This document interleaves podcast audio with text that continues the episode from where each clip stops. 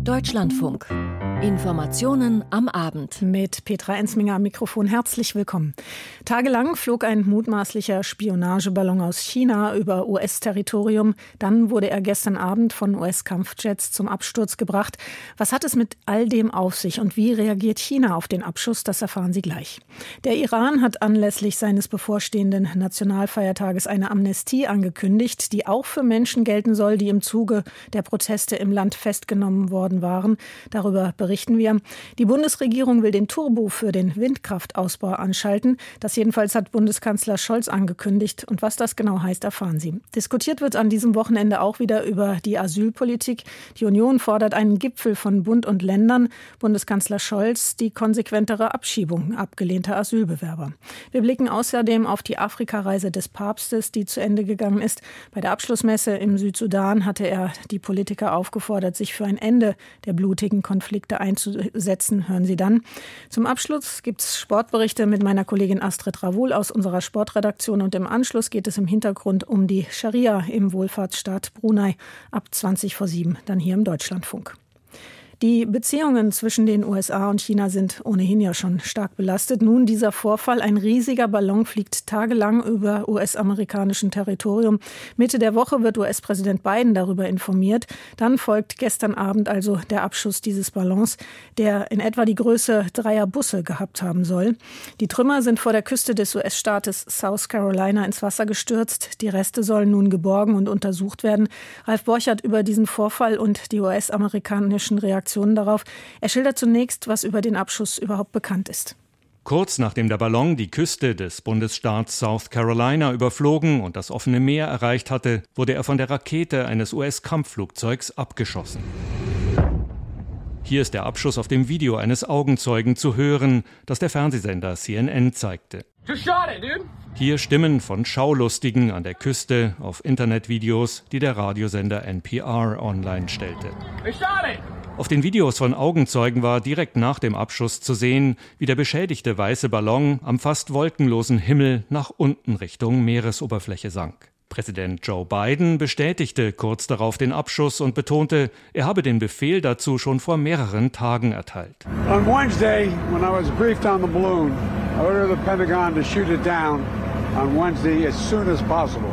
Am Mittwoch, als ich über den Ballon informiert wurde, habe ich das Pentagon angewiesen, ihn so bald wie möglich abzuschießen, so Biden. Man habe sich entschieden, das Objekt erst über dem Atlantik abzuschießen, um möglichen Schaden für Menschen am Boden zu vermeiden, betonte Biden. Von den Trümmerteilen, die aus dem relativ flachen Wasser geborgen werden konnten, erhoffen sich die USA weitere Aufschlüsse über die von China verwendete Überwachungstechnik. In ersten Reaktionen blieben republikanische Politiker bei ihrer Kritik, Präsident Biden habe zu spät und unentschlossen gehandelt. Ich denke, es hätte nie bis zu diesem Punkt kommen dürfen, so Russell Fry, Kongressabgeordneter aus South Carolina im Fernsehsender Fox News. Wir hätten den Ballon abschießen sollen, noch bevor er in unseren Luftraum eingedrungen ist. Der demokratische Abgeordnete Adam Smith aus dem Bundesstaat Washington betonte, es komme nun auf weiteres entschiedenes Vorgehen gegenüber China an. China like China verhält sich wie ein rücksichtsloser Rüpel. Wir müssen gemeinsam mit anderen Ländern daran arbeiten, dem entgegenzutreten, China abzuschrecken, ohne einen tatsächlichen Krieg mit China zu beginnen. US-Verteidigungsexperten betonen, chinesische Überwachungsballons hätten schon in der Vergangenheit, auch während der Regierungszeit von Präsident Donald Trump, mehrfach US-Territorium überflogen. Die Aufmerksamkeit sei diesmal aber deutlich höher, auch aufgrund der verschärften Spannungen zwischen den USA und China in den vergangenen Monaten. Es wird erwartet, dass US-Präsident Biden auch in seiner Rede zur Lage der Nation am kommenden Dienstagabend auf das Verhältnis zu China eingehen wird. US-Außenminister Anthony Blinken hatte betont, die Gesprächskanäle nach Peking offen zu halten und seinen zunächst abgesagten China-Besuch nachholen zu wollen, sobald es die Umstände erlaubten. Gleichzeitig hat Kolumbien Angaben des US-Verteidigungsministeriums bestätigt, dass über Südamerika ein zweiter chinesischer Ballon gesichtet wurde, der dem nun über den USA abgeschossenen Objekt ähnelt. Soweit die Informationen aus den USA von Ralf Borchert. Ein Spionageballon oder ein Wetterforschungsballon. Die USA sagen so, China sagt so und reagiert mit Empörung auf den Abschuss. Benjamin Eisel. China sei äußerst unzufrieden und protestiere gegen die Gewaltanwendung, heißt es in einer kurzen Mitteilung auf der Internetseite des chinesischen Außenministeriums. Es habe sich um ein ziviles Luftschiff gehandelt, das völlig zufällig und durch höhere Gewalt in den US-Luftraum geflogen sei. Darüber habe man die USA mehrfach informiert, heißt es in der Mitteilung weiter. Selbst das US-Verteidigungsministerium habe gesagt, der Ballon stelle keine Gefahr dar. Dass die USA trotzdem Gewalt angewendet hätten, sei eine Überreaktion und verstoße ernsthaft gegen internationale Praxis. China behalte sich das Recht auf notwendige Reaktionen vor. Was damit gemeint ist, bleibt offen. Der Ballon, der von den USA als Spionageballon bezeichnet wird, flog tagelang in großer Höhe über US-Staatsgebiet. Gestern ist er von der US-Luftwaffe dann abgeschossen worden. Die ohnehin schwierigen Beziehungen zwischen den USA und China belastet der Vorfall weiter. US-Außenminister Anthony Blinken war eigentlich heute zu einem zweitägigen Besuch in Peking erwartet worden. Beobachter hatten gehofft, dass sich China und die USA dabei etwas annähern können. Wegen des Vorfalls mit dem Ballon hat Blinken den Besuch in China abgesagt. Der US-Außenminister nannte das Eindringen des Ballons in den US-Luftraum inakzeptabel und unverantwortlich. Benjamin Eisel informierte und zum Thema können Sie auch einen Kommentar hören ab 19.05 Uhr hier bei uns im Deutschlandfunk. Seit Monaten halten die Proteste im Iran gegen die Politik des Regimes dort schon an und gegen die Demonstrierenden wird hart vorgegangen. Tausende wurden festgenommen. Nun hat das geistliche und staatliche Oberhaupt Khamenei Staatsmedien zufolge anlässlich des bevorstehenden Jahrestages der Islamischen Revolution 1979 Zehntausende Gefangene begnadigt. Pia Marsurczak. Unter den Begnadigten sollen laut iranischen Medien auch Personen sein, die im Zuge der aktuellen Proteste gegen das Regime festgenommen wurden. Allerdings ist ein Straferlass an Bedingungen geknüpft. Nicht begnadigt werden demnach Gefangene, denen Korruption auf Erden, Spionage oder Kontakt mit ausländischen Agenten vorgeworfen wird. Ausgeschlossen wurden auch Menschen mit doppelter Staatsbürgerschaft und Gefangene, denen Mord sowie Zerstörung und Inbrandsetzung von Staatseigentum angelastet wird. Anlass der Begnadigungen ist der Jahrestag der Islamischen Revolution am 11. Februar. Wie ebenfalls bekannt wurde, soll die Schwester der iranischen Journalistin Elaleh Mohammadi inhaftiert worden sein. Mohammadi hatte als eine der ersten über den Tod von Gina Massa Amini berichtet. Die iranische Kurdin war im September von der sogenannten Sittenpolizei festgenommen worden und kurz darauf gestorben. Ihr Tod hatte die aktuelle Protestwelle ausgelöst. Menschenrechtsorganisationen zufolge wurden im Zusammenhang mit den Protesten bereits mehr als 20.000 Menschen festgenommen und über 500 getötet. Vier Männer wurden hingerichtet, rund 100 weiteren droht außerdem die Todesstrafe. Die Informationen von Pia Masurczak. Mehr Schwung bei Innovationen und für die Modernisierung der Industrie wünscht sich Bundeskanzler Olaf Scholz und kündigt im Zeitungsinterview an, da mehr Druck und Tempo reinzubringen, gerade wenn es um den Ausbau der Windkraft geht. Vera Wolfskämpf hat das Zeitungsinterview gelesen. Das also sind die dort verkündeten Pläne. Bundeskanzler Olaf Scholz gibt ein ehrgeiziges Ziel vor. Vier bis fünf neue Windräder pro Tag müssten in Deutschland gebaut werden. In der Bild am Sonntag spricht der SPD-Politiker von einem Fahrplan, an dem die Regierung gerade arbeitet, um die Ausbauziele bis 2030 zu erreichen. Scholz beklagt, dass es bisher an Tempo mangelt. Im vergangenen Jahr wurden nur ein bis zwei Anlagen pro Tag neu gebaut, laut Zahlen des Bundesverbands Windenergie. Das müsste sich also mehr als verdoppeln. Der Bundeskanzler betont in dem Zeitungsinterview, dass Deutschland bis 2045 klimaneutral wirtschaften will. Außerdem ist das Ziel, weniger abhängig von Importen fossiler Rohstoffe wie Gas, Kohle oder Erdöl zu sein. Aus Sicht des Bundeskanzlers hat Deutschland bereits gezeigt, wozu es in der Lage ist, mit den neuen Flüssiggasterminals, die in Rekordzeit gebaut wurden, nachdem Russland seine Gaslieferungen eingestellt hat. Scholz will den Schwung der vergangenen Monate nutzen, um auch beim Ausbau von Wind- und Solarenergie richtig voranzukommen. Vera Wolfskämpf über den gewünschten Turbo bei der Windkraft. Ein Ende des Krieges gegen die Ukraine ist nicht absehbar und weiterhin fliehen Menschen aus dem Land, auch nach Deutschland und auch aus anderen Staaten kommen Schutzsuchende und die Zahlen insgesamt stellen die Kommunen vor Herausforderungen. Schon länger waren Vertreter von Ländern und Kommunen vor einer Überlastung durch steigende Flüchtlingszahlen. Nadine Lindner aus unserem Hauptstadtstudio verfolgt die Diskussion. An diesem Wochenende kommt von der Union die Forderung nach einem Gipfel Gipfel von Bund und Ländern und Bundeskanzler Scholz hat sich ebenfalls geäußert zum Thema Abschiebungen. Auch Bundeskanzler Olaf Scholz pocht auf die Rückkehr von Migranten in ihre Herkunftsländer, wenn sie in Deutschland nicht als Flüchtlinge oder Asylbewerber anerkannt werden oder als Arbeitskräfte aufgenommen werden. Sie müssten dann wieder zurück in ihre Heimat gehen, so Scholz in der Bild am Sonntag. Das Thema wird auch auf dem EU-Sondergipfel in Brüssel kommende Woche besprochen. Unterdessen wächst der Druck auf die Bundesregierung, vor allem durch die Union, vor allem auf SPD-Innenministerin Nancy Faeser. Der parlamentarische Geschäftsführer der Unionsbundestagsfraktion, Thorsten Frey, hat einen Gipfel von Scholz und den Bundesländern gefordert. Zwei Themen müssten dann auf die Tagesordnung eine Lösung für die Unterbringung und Verteilung der Flüchtlinge und eine Begrenzung der Asylmigration, so frei im Tagesspiegel.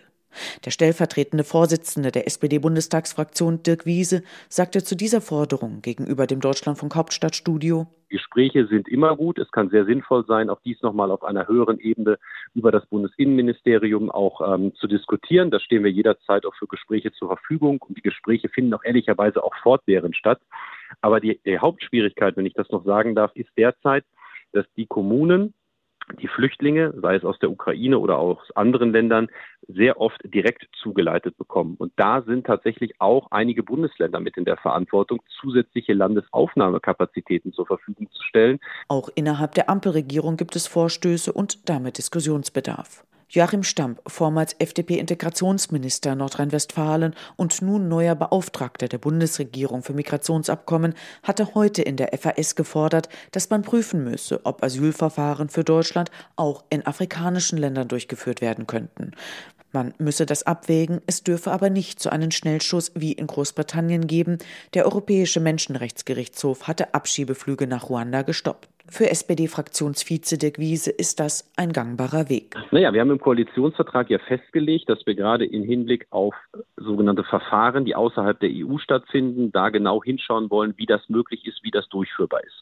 Das kann auch in einem Zusammenspiel sein mit den sogenannten Resettlement-Programmen der Vereinten Nationen, die wir ja auch schon durchgeführt haben, wo einige Bundesländer noch aktiv sind.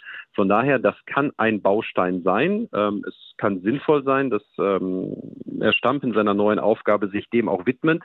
Das ist allerdings nicht etwas, was kurzfristig wirkt. Äh, von daher müssen auch Migrationsabkommen mit den Ländern dazu, es müssen auch Rückführungsabkommen dazu. In Deutschland hatten im vergangenen Jahr rund 240.000 Menschen Asyl beantragt. Es ist die höchste Zahl seit 2016. Hinzu kommen eine Million Kriegsflüchtlinge aus der Ukraine. Sie werden in Deutschland aufgenommen, ohne einen Asylantrag stellen zu müssen. Sie erhalten auf Basis einer EU-Richtlinie unmittelbar vorübergehenden Schutz. Derzeit leben in Deutschland 304.000 vollziehbar ausreisepflichtige Ausländer. Im vergangenen Jahr fanden rund 13.000 Abschiebungen statt.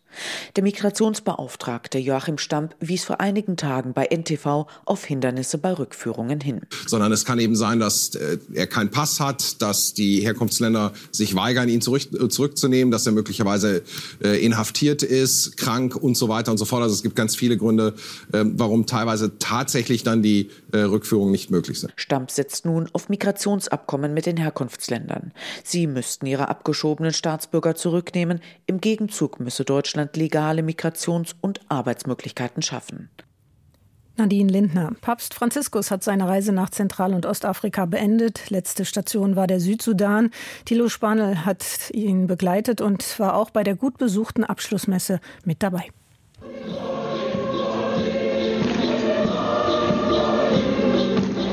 Christliche Gesänge untermalt von südsudanesischen Instrumenten. In traditionellen Gewändern tanzen einige Frauen vor der Bühne, als Papst Franziskus sich den Gläubigen zeigt. Zehntausende Menschen waren am frühen Sonntagmorgen zu der Messe in der Hauptstadt Juba gekommen. In seiner Rede mahnte der Papst erneut zum Frieden, wie er das auf der Reise durch den Kongo und Südsudan mehrfach getan hatte. E le lampade nelle case erano poste in alto perché facesse überwinden wir jene Antipathien und Abneigungen, die im Laufe der Zeit chronisch geworden sind und die die Gefahr bergen, Stämme und ethnische Gruppen gegeneinander aufzubringen. Lernen wir das Salz der Vergebung, das brennt, aber heilt, auf unsere Wunden zu streuen.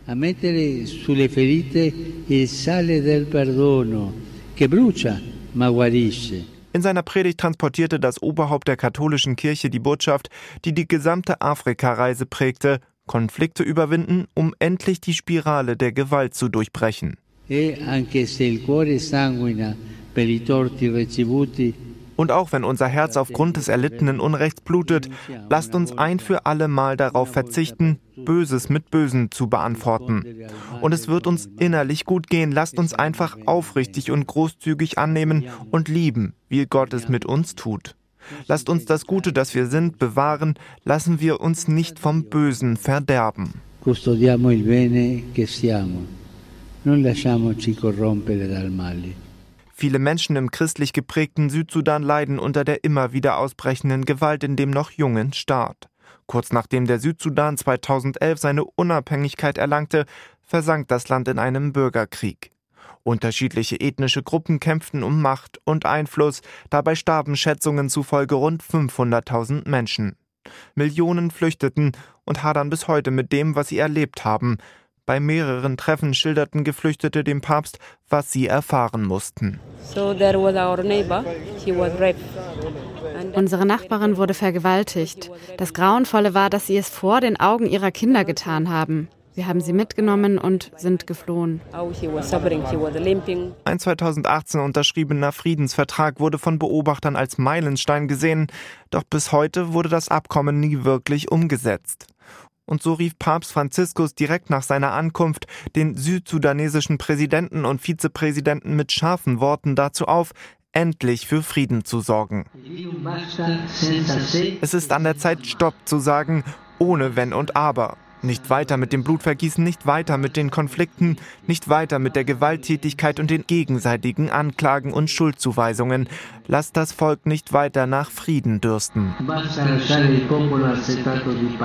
Immerhin, aktuellen Berichten zufolge will die Regierung wieder mit den Rebellen verhandeln. Nach dem Papstbesuch wolle man in die erste Verhandlungsrunde starten, so der südsudanesische Generalsekretär in einem Radiointerview. Insgesamt sechs Tage war der Papst im Kongo und Südsudan unterwegs. Der 86-Jährige leidet mittlerweile sichtlich unter gesundheitlichen Problemen und ist auf einen Rollstuhl angewiesen. Trotzdem habe er Beobachtern zufolge mit dieser Reise noch einmal seine Vision einer katholischen Kirche unterstrichen, eine Kirche, die sich um die Ränder kümmert, um die Schwachen und Vergessenen. Thilo Spanal über die Papstreise. Der ehemalige pakistanische Präsident Musharraf ist tot. Im Alter von 79 Jahren ist er in einem Krankenhaus in Dubai verstorben, teilte das dortige pakistanische Konsulat heute mit. Charlotte Horn über die Stationen des verstorbenen ehemaligen Präsidenten Pakistans. Der Aufstieg des Pervez Musharraf begann mit einem Staatsstreich. 1999 putschte sich der Vier-Sterne-General an die Macht. Zu blutigen Ausschreitungen kam es nicht.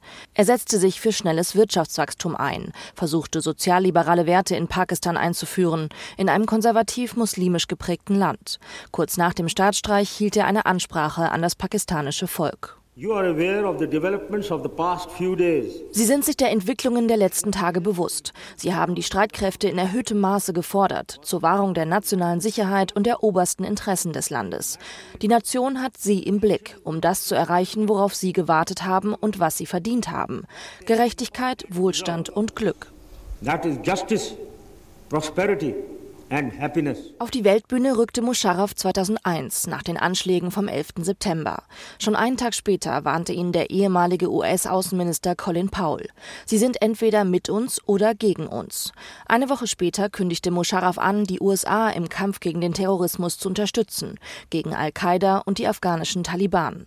So erlaubte er US-Streitkräften von geheimen Stützpunkten in Pakistan aus, bewaffnete Drohnen einzusetzen. Die Hoffnung seiner Anhänger war, dass der ehemalige General General Pakistan vor religiösen Extremisten schützen würde. Der damalige US-Präsident George W. Bush. Im November 2001 reiste Musharraf in die USA und traf ihn in New York. Bei einer Pressekonferenz erklärte der pakistanische Präsident, Let me right away say Lassen Sie mich gleich sagen, dass Pakistan eine wohlüberlegte Entscheidung getroffen hat, Teil der Koalition zu sein. An der Seite der Vereinigten Staaten den Terrorismus in all seinen Formen zu bekämpfen, wo immer er existiert. Zwei Jahre später überlebte Musharraf zwei Anschlagsversuche durch Al-Qaida. 2007 ordnete er das pakistanische Militär an, eine Moschee der Taliban in Islamabad zu stürmen. Mindestens 150 Menschen kamen dabei ums Leben.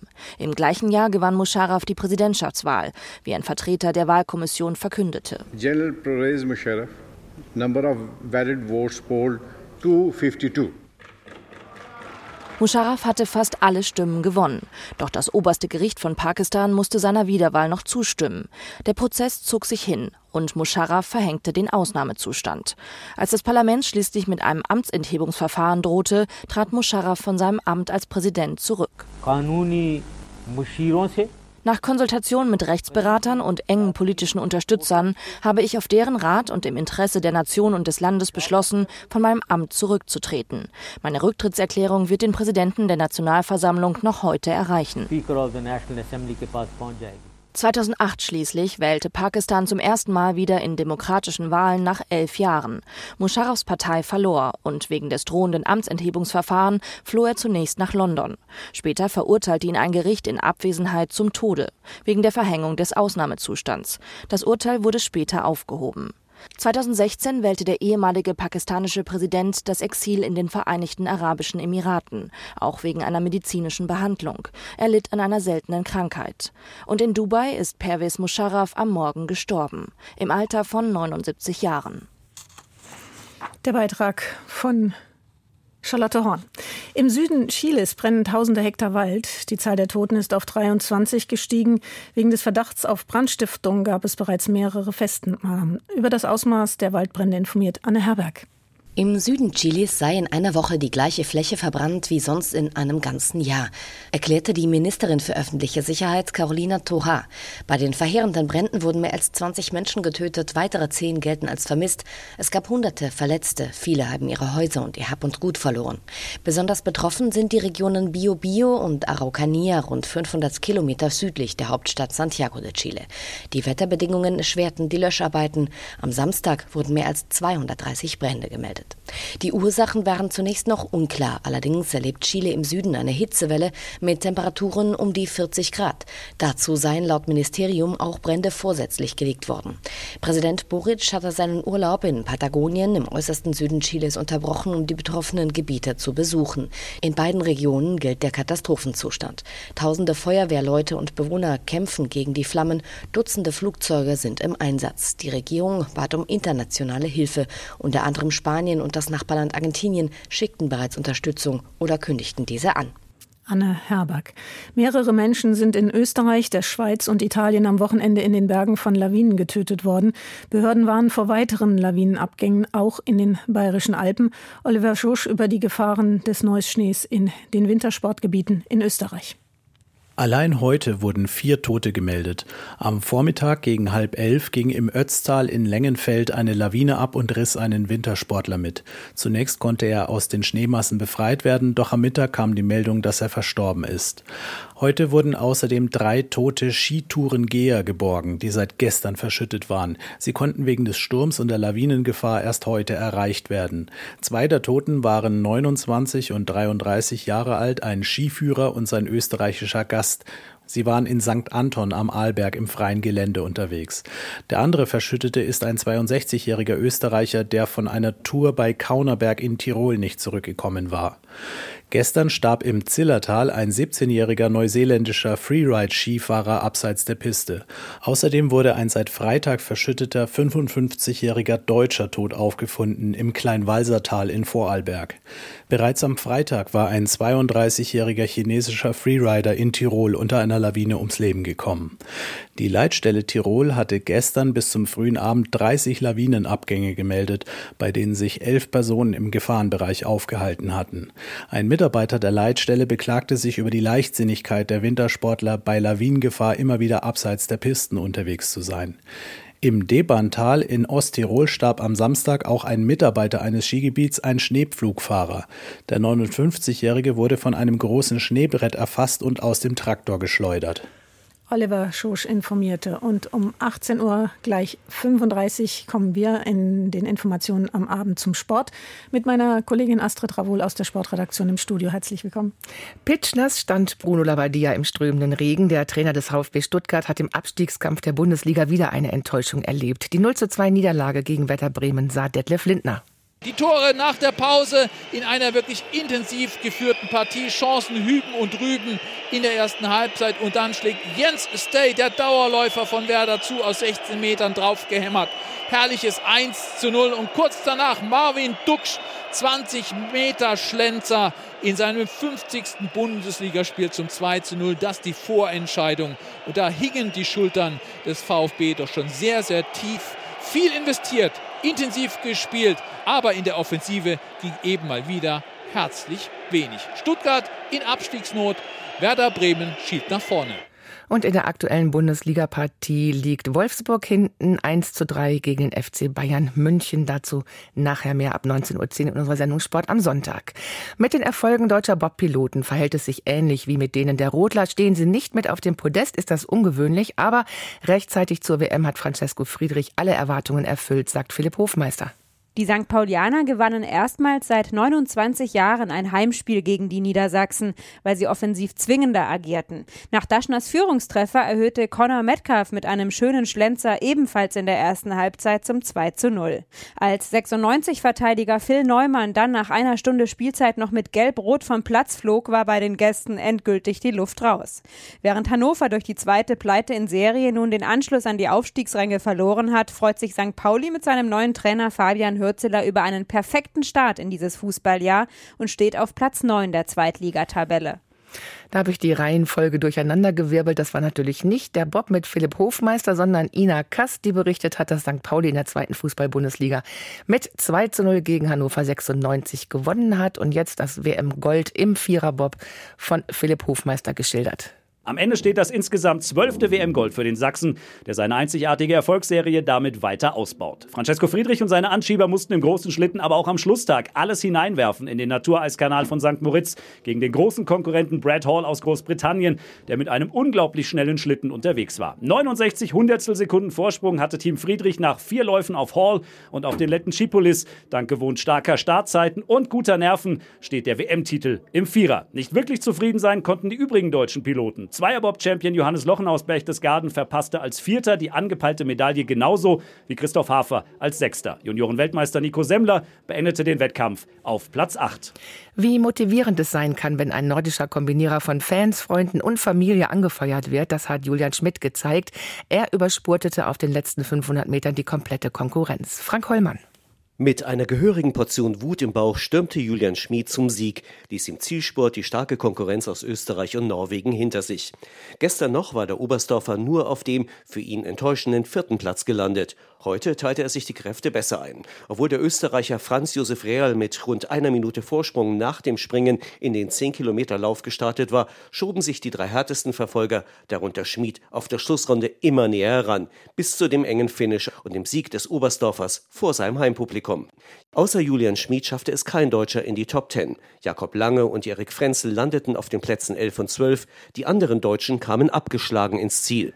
Der SC Magdeburg hat sich in einem wahren Handballdrama beim THW Kiel das letzte Ticket für die Finalrunde um den DHB-Pokal gesichert. Finn Ole Martens.